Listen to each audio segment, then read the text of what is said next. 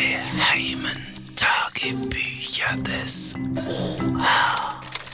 O wie Ottmar, H wie Hitzfeld. So, noch schneller. Nastiacher bei Krümer. Nochmal ein Blick auf die Tabelle. Schwitzt zwei Spiel. Null Punkt. Ja, da drüben wir das Gruppenfeld ja schön übersichtlich vor uns an. Am besten ich lasse die Tabelle noch schnell verschwinden, bevor es die Spieler sehen und den Tränen ausbrechen. Ach, wenn wir nicht alles selber delegieren.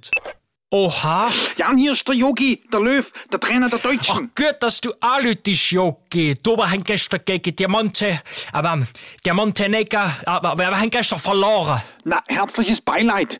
Dann habt ihr ja jetzt, warte, lass mich mal schnell rechnen.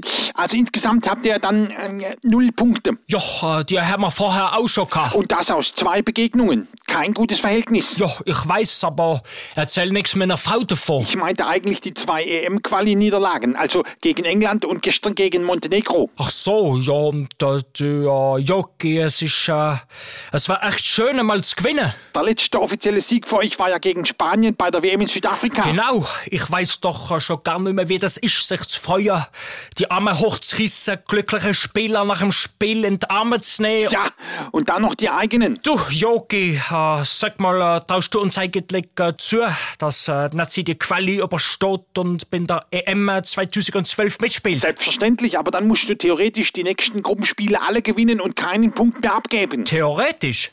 Ja, praktisch auch. Ach, ich hab gewusst, äh, dass die Sachen hocken hat. Die geheimen Tagebücher des OH.